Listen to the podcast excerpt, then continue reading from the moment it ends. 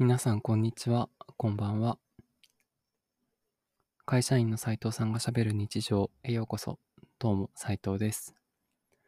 このポッドキャストは、ごく普通の企業に勤める会社員が日常をゆるくしゃべる、そんなポッドキャストです。今日もよろしくお願いします。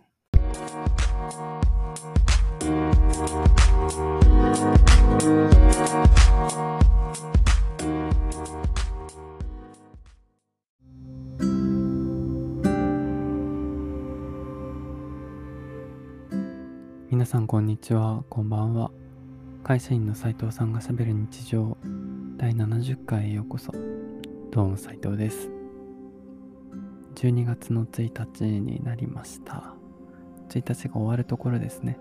今日も一日皆さんお疲れ様でした。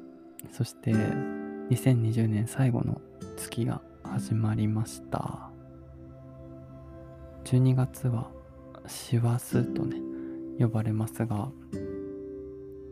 なんで師走っていうかって皆さん知ってます？これちょっと調べるといろいろ出てくるんですけど、なん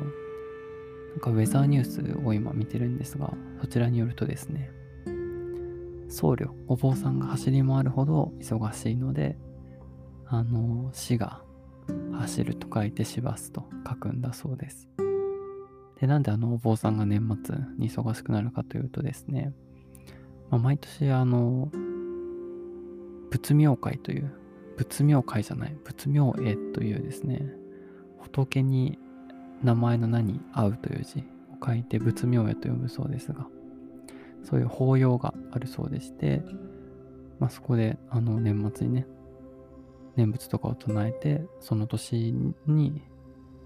やってしまった罪とかをね、供養するという、供養して懺悔する、懺悔して新しい年を迎えるということで、まあそういう由来があるんだそうです。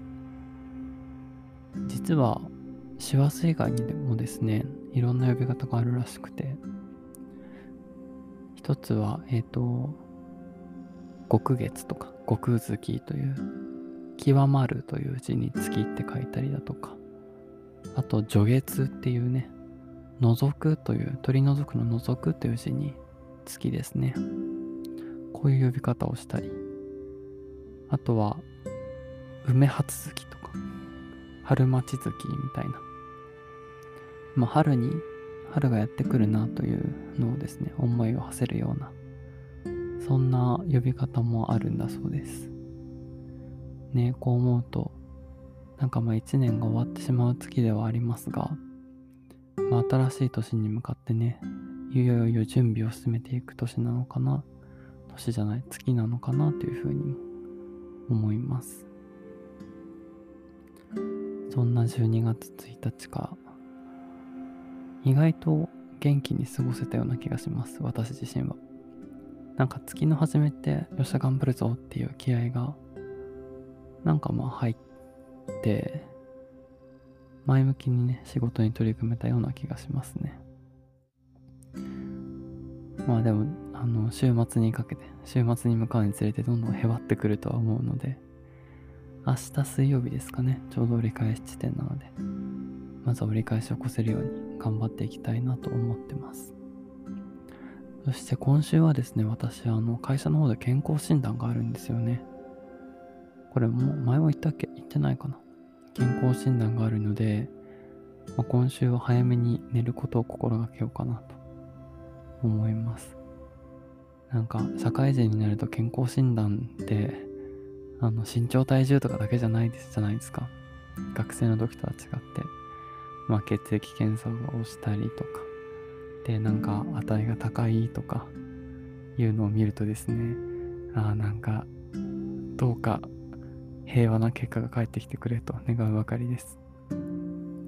特にね、血液検査で何とか値が高いみたいな。結構おじさんたちがね、言われがちなんですけど、なんちゃら値が高い、コレステロール値がうんぬんみたいなものを聞くとですね、ああ、ああはなりたくないなと思ってます。私自身は割とあの、ひょろっとした体型なので、今のところはですね、あの、脂肪とか肥満っていうものにはあの縁はないありがたいことに縁はないんですけれどもまあ、今後ね、どうなるかわからないですからね。ちょっと体調面気をつけていきたいですよね。で、あと、あの、今、健康診断もですね、結構厳しいらしくて、まあ、コロナウイルスが流行ってるっていうのもあってですね、まあ、病院に受けに行くんですけど、その病院も結構、なんていうんですかね、ちょっとでも具合が悪いところがあるとすぐ返しちゃうみたいな話を聞きました。先輩がね、ちょっと、ちょっとだけ熱が高いみたいな話をしたら、いやもう今日帰ってくださいみたいなことになったらしくて、病院側も大変ですよね。なんかこういう通常のね、あの、業務、健康診断とかもありつつ、まあ緊急のね、外来の患者さんもいて、なおかつコロナの対応もしないといけないっていうね、本当に現場で働いてる、医療の現場で働いてらっしゃる方は、かなりすり減っているんじゃないのかなというのを思います。で、それでなんかね、院内感染してしまったら、すごくバッシングする方もいるみたいなので、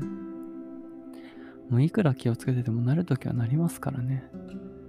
もうそれはしょうがないですよね、本当に。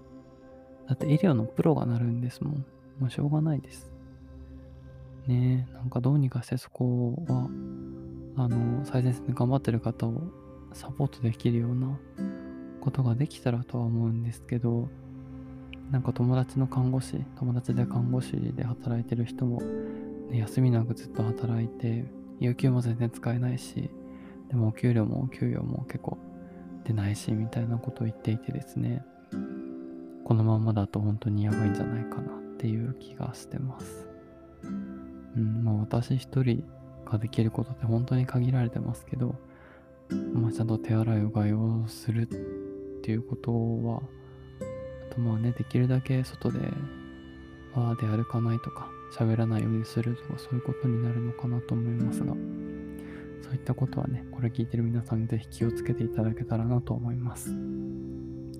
さあ、そして明日は水曜日ということで、2週間も折り返し地点がやってきます。